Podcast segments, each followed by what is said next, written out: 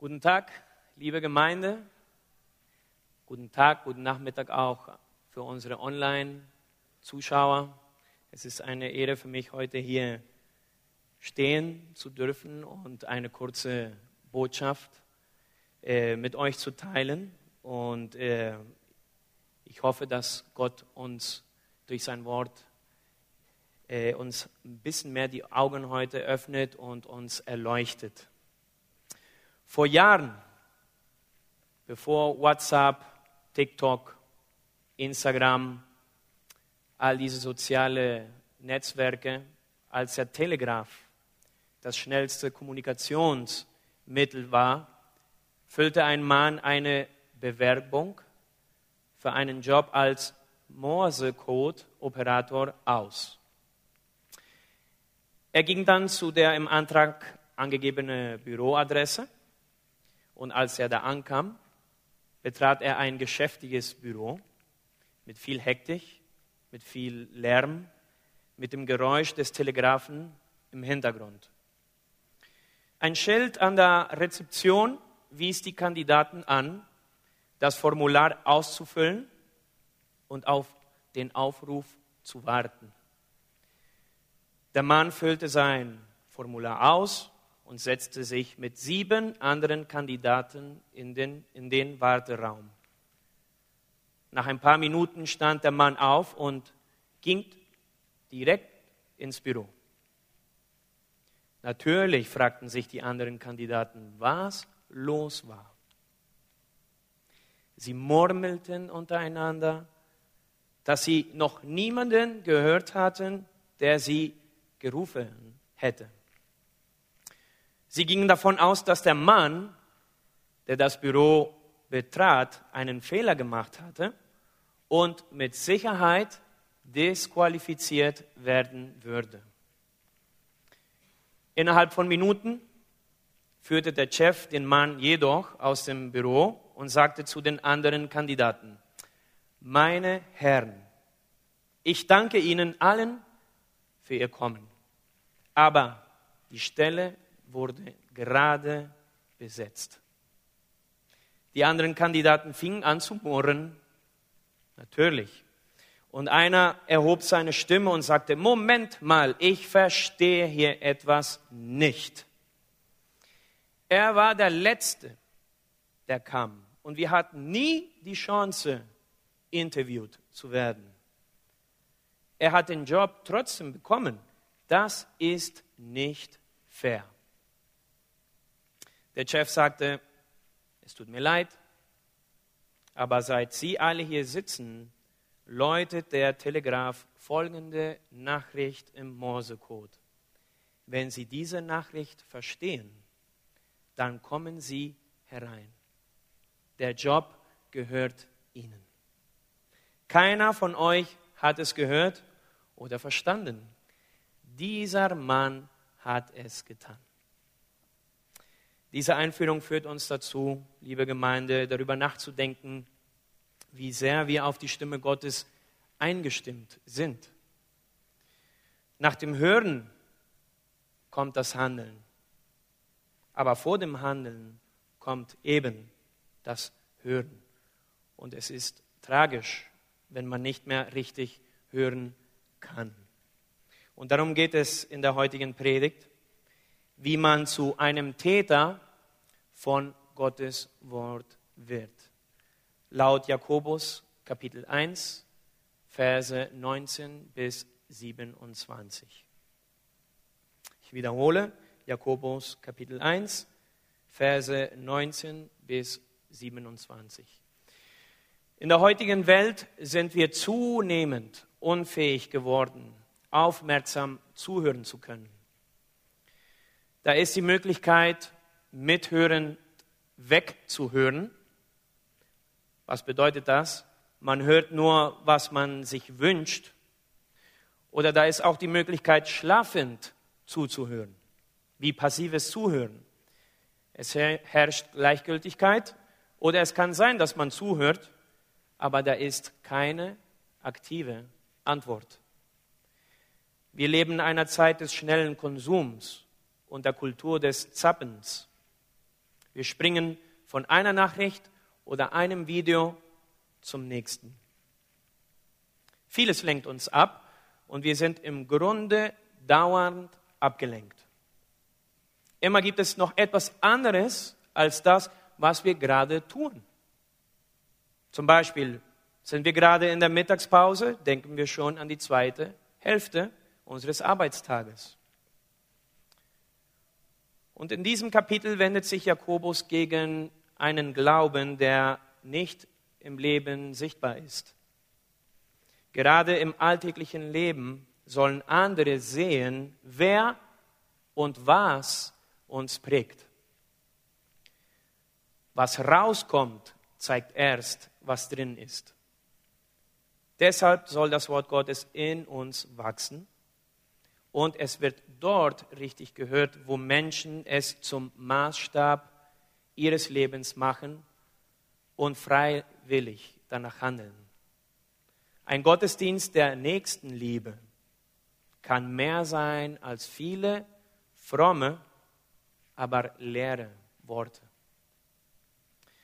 Jakobus ist eines dieser Bücher, wo die Dinge mal auf den Tisch kommen und auch das christliche Verhalten angesprochen wird. Einige würden ihm am, liebsten aus der Bibel streichen. Sie finden ihn in ihm nicht genug gute und frohe Nachricht und zu viel Anweisungen. Martin Luther gehört zu ihnen. Er persönlich hatte große Probleme mit diesem Brief und meinte viel zu wenig Evangelium und viel zu viel Gesetz. Leider müssen wir heute sagen, dass er Jakobus Absicht missverstanden hat. Ein anderer Reformator nannte den Jakobusbrief als ein Sprudel vielfältiger Lehrunterweisungen. Also nützlich und erhellend für jede Situation des christlichen Lebens. Wir können drei Punkte aus diesem Text des ersten Kapitels des Jakobusbriefes herausgreifen. Erstens, guter Boden für Gottes Wort. Guter Boden für Gottes Wort. Ich lese Verse 19 bis 21. Denkt daran, liebe Brüder und Schwestern, jeder soll stets bereit sein zu hören, aber sich Zeit lassen, bevor er redet und noch mehr, bevor er zornig wird. Denn im Zorn tut niemand, was vor Gott recht ist. Legt also alles Gemeine und alles Schlechte ab und nehmt bereitwillig das Wort an, das Gott euch ins Herz gepflanzt hat. Es hat die Macht, euch zu retten. Und eigentlich ist es in unserem alltäglichen Leben doch umgekehrt. Wie oft höre ich nicht hin, was der andere sagt, weil ich schon genau weiß, was ich sagen will und es unbedingt sofort sagen muss. Achten wir darauf, liebe Gemeinde, liebe Geschwister, dass wir das Wort des anderen, auch das Wort Gottes, nicht mit Gerede begraben. Zuhören mit der richtigen Einstellung ist entscheidend im Glauben. Ein Gespräch ist weit mehr als der Austausch von Worten und Meinungen. Im Zuhören geschieht Zuwendung. Und ohne Zuwendung gibt es kein Verstehen. Darin, darin liegt möglicherweise auch die Verbindung, die Jakobus macht zum Zorn. Wo wenig oder kein Verständnis da ist, überschreiten wir schneller die Grenze zum Unfrieden. Jakobus bringt nun diese Verhaltensweise in Verbindung mit der Unsauberkeit und die Schuld, das Gemeine und das Schlechte. Er führt unsere Worte auf ihren Ursprung zurück. Das, was in unserem Herz tief liegt. Kommen sie aus einem Herzen, das noch am Egoismus festhält und sich gegen Gott stellt? Oder sind die geprägt von dem lebendigen Wort, das wir von Gott empfangen? Jakobus sagt in diesen ersten Versen, sagt uns hier, was wir tun sollen.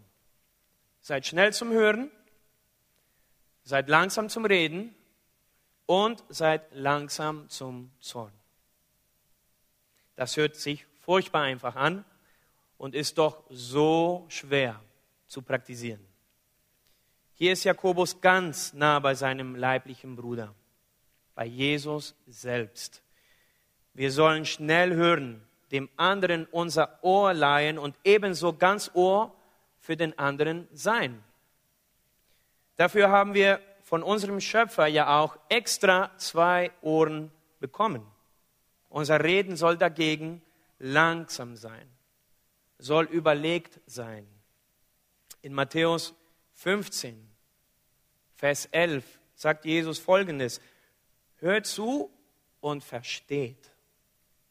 Gehirn einschalten, ja? Nicht das macht den Menschen unrein, was er durch den Mund in sich aufnimmt, sondern das, was aus seinem Mund herauskommt. Und in den folgenden Versen 18 und 19 sagt Jesus zu seinen Jüngern, warum unser Reden so schnell zur Sünde werden kann. Da sagt er folgendes, böse Worte kommen aus einem bösen Herzen und sie beschmutzen den Menschen, der sie ausspricht. Aus dem Herzen kommen böse Gedanken, die dann zu Mord, Ehebruch, Unzucht, Diebstahl, Lüge und Verleumdung führen. Deshalb sollen wir schnell hören und ganz Ohr sein und langsam reden. Denn vorschnelles Reden, das passiert oft, kann schnell zur Sünde werden.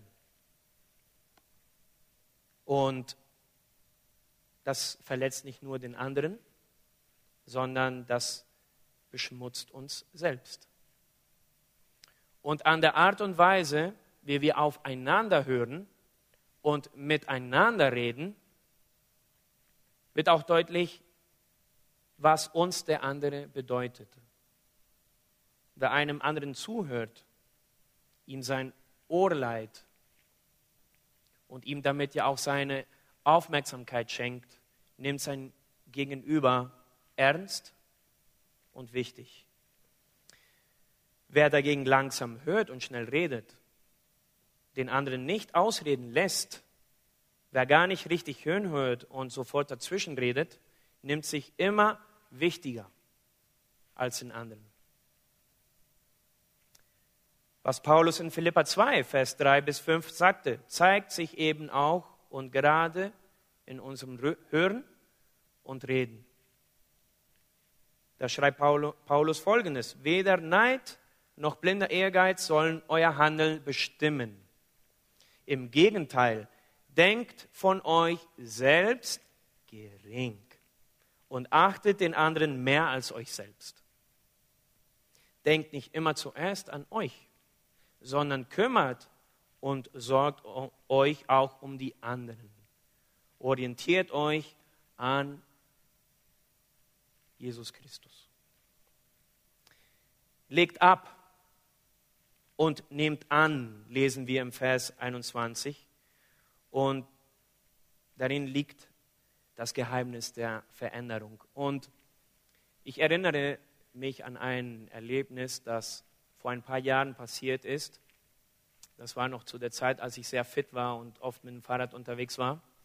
Und ich wartete auf die Ampel in einer Kreuzung und neben mir äh, stand äh, ein, ein, Auto äh, und ein Mann, der auch auf die Ampel wartete.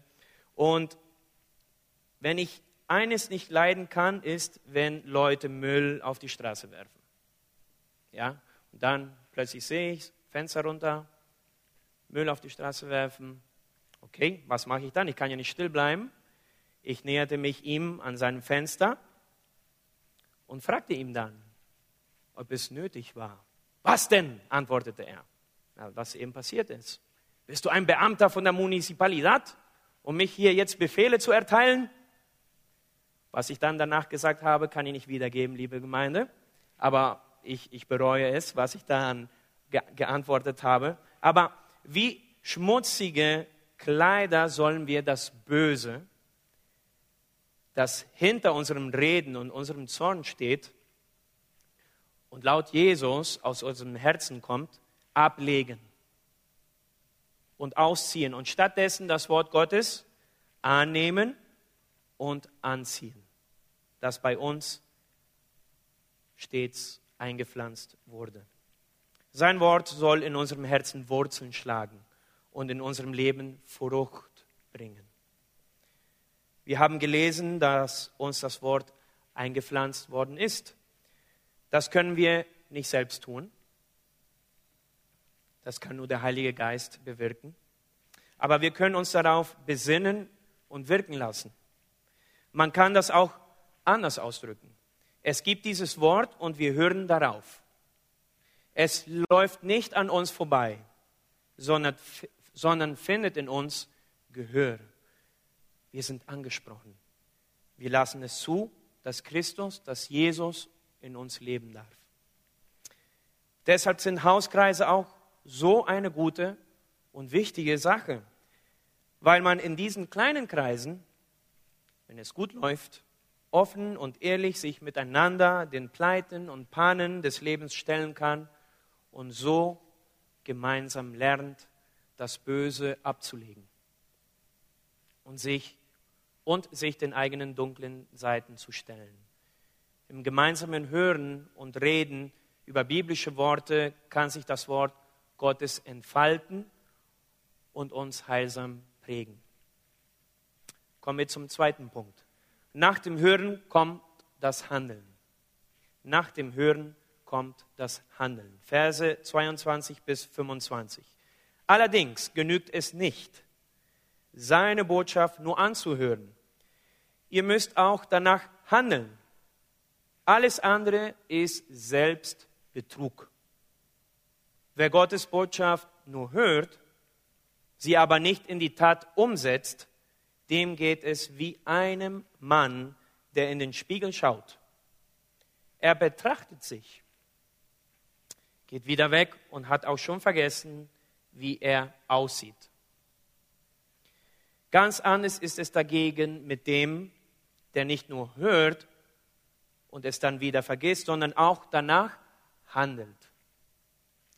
Er beschäftigt sich gründlich mit Gottes vollkommenen Gesetz, das uns durch Christus gegeben ist und uns frei macht. Er kann sich glücklich schätzen. Wow. Denn Gott wird alles segnen, was er tut. Laut Jakobus ist Gottes Wort bei uns bereits eingepflanzt und es geht jetzt darum, dass es in uns Wurzeln schlägt und Frucht bringt. Jakobus hält hier also keine evangelistische Ansprache, sondern er wendet sich an Christen, an Menschen, die das Wort Gottes bereits kennen. Wir sind also eingeladen, das Wort Gottes uns zu Herzen zu nehmen, es anzunehmen und ernst zu nehmen. Jakobus geht es darum, dass wir das, was wir bereits vom Wort Gottes wissen, jetzt auch auf unser Leben anwenden und in unserem Leben umsetzen. Ihm geht es so wie Jesus um die Veränderung unserer Herzen und unseres Lebens. Es gibt im Alltag unzählige Beispiele dafür, wenn Menschen hören, aber daraus keine Taten folgen. Ob in der Familie, im Beruf oder auch in Gemeinschaft oder in der Gemeinde. Und dann nervt es. Und wir sind enttäuscht, weil wir uns auf den anderen verlassen haben.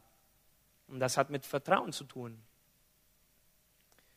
Jakobus bringt dieses Verhalten in einen ganz anderen Zusammenhang.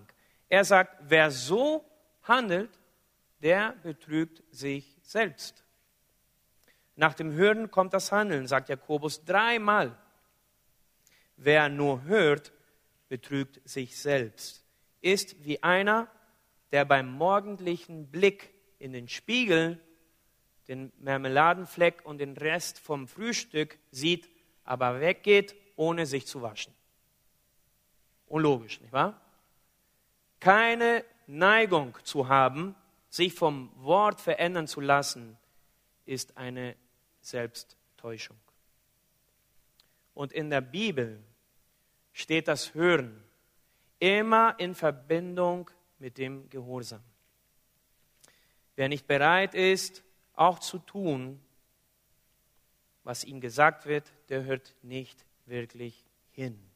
Also hören ist mit Gehorsam verbunden. Es sind zwei Seiten von einer selben Münze. Wenn einem Kind gesagt wird, du musst horchen, dann ist im Hören bereits die Aufforderung zum Gehorchen eingeschlossen. Wenn wir nicht tun, was Gott sagt, dann bleiben wir bei uns selbst und vergessen schnell, wo uns Gott verändern will. Und ein bekannter Theologe, Schlatter, hat Folgendes geschrieben, nur der Täter des Wortes hört es wirklich so, dass er es nicht vergisst. Ich lese nochmal. Nur der Täter des Wortes hört es wirklich so, dass er es nicht vergisst. Wer nach dem Hören handelt, ist selig, glücklich zu nennen. In Vers 25 wird dasselbe Wort wie in den Seligpreisungen der Bergpredigt verwandt. Selig ist, glückselig ist, glücklich ist, wer nach dem Hören handelt, sagt Jakobus. Kommen zum dritten Punkt. Die bessere Art Gottesdienst. Verse 26 bis 27. Wer meint, er diene Gott, aber seine Zunge nicht im Zaum hält, der betrügt sich selbst und sein Gottesdienst ist wertlos. Ein reiner und makelloser Dienst vor Gott, dem Vater, besteht darin, für Waisen und Witwen zu sorgen, wenn sie in Not sind und sich vor jeder Befleckung durch die Welt zu bewahren. Das wissen wir alles, wissen wir alle. Die Zunge, unsere Worte können viel Schaden und Verletzungen anrichten. Aber dass daran gleich der Wert meines Dienstes für Gott gemessen wird, das ist ein starkes und hartes Stück. Der Maßstab für den rechten Gottesdienst liegt hoch. Aber vielleicht, vielleicht geht es Jakobus aber um etwas anderes. Wenn jemand meint, er diene Gott, das könnte einer, eine sein, die ihren Gottesdienst auf Worte beschränken. Aber hier ist vor allem der Verkündigungsdienst gefordert. Auch das frömmste Wort ist nicht unbedingt Gottesdienst. Der reine und makelloser Gottesdienst wird nicht in den Worten erkennbar, sondern wieder in den Taten. Ohne viele Worte Menschen besuchen in der Not. Das ist leicht zu verstehen. Aber das andere, sich selbst von der Welt unbefleckt halten, was soll das bedeuten? Oft ist es mit einer Weltflucht verwechselt worden. Aber darum geht es hier nicht. Es geht darum, dass die ursprüngliche Färbung erkennbar bleibt in uns. Diese Identität als Kind Gottes. Wir leben aus Gott und halten an seinem Willen fest. In einer Welt, die von Gott nichts wissen möchte, die ihn nicht achtet und ihm auch vergisst. Unser Leben spricht lauter als unsere Worte, ist hier gemeint. Für Jakobus ist entscheidend, dass wir nicht nur theoretisieren, sondern ganz praktisch und sehr konkret vom Hören zum Handeln kommen. Ihm geht es dabei um unseren Alltagsgottesdienst. Wir sind durch Jesus frei geworden. Durch ihn sind wir frei von den Maßstäben der Gesellschaft und von unserer ich-bezogenen Natur. Freiheit ist eben nicht nur Freiheit von etwas, sondern auch Freiheit zu etwas. Freiheit zu dienen. Freiheit befreit nicht nur von äußerem Druck und Zwang, sie führt auch in ein Leben, in dem sich die Freiheit auswirkt und bewährt. Wo das nicht ist, ist die Freiheit belanglos und zu nichts Nütze. Aus der Kontemplation soll die Aktion erwachsen. Also, christliche Spiritualität hat sicher mit Stille zu tun, mit Meditation, mit Kontemplation, also Nachdenken und Betrachtung. Aber sie bleibt nicht dabei stehen. Sie geht weiter und kommt zur Tat. Liebe Gemeinde, nichts verhärtet das Herz schneller, als sich daran zu gewöhnen, das Wort Gottes zu hören und nichts zu tun. Es kommt nicht darauf an, wie viel Bibel du kennst oder wie viel Bibel wir kennen, sondern wie viel Bibel wir leben. Ich bitte, dass wir aufstehen für ein Gebet.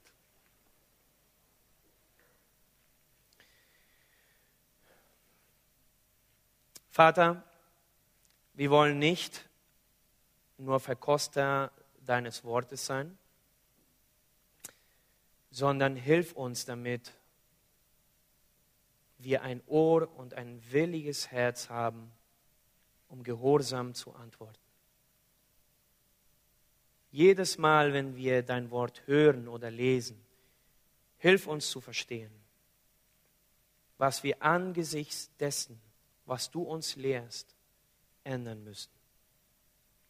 Jesus, gib uns ein Herz, das bereit ist, deinen Wort zu gehorchen und danach zu handeln. Heute wollen wir gemeinsam sagen, sprich Herr, denn dein Diener hört. Amen. Gott segne euch.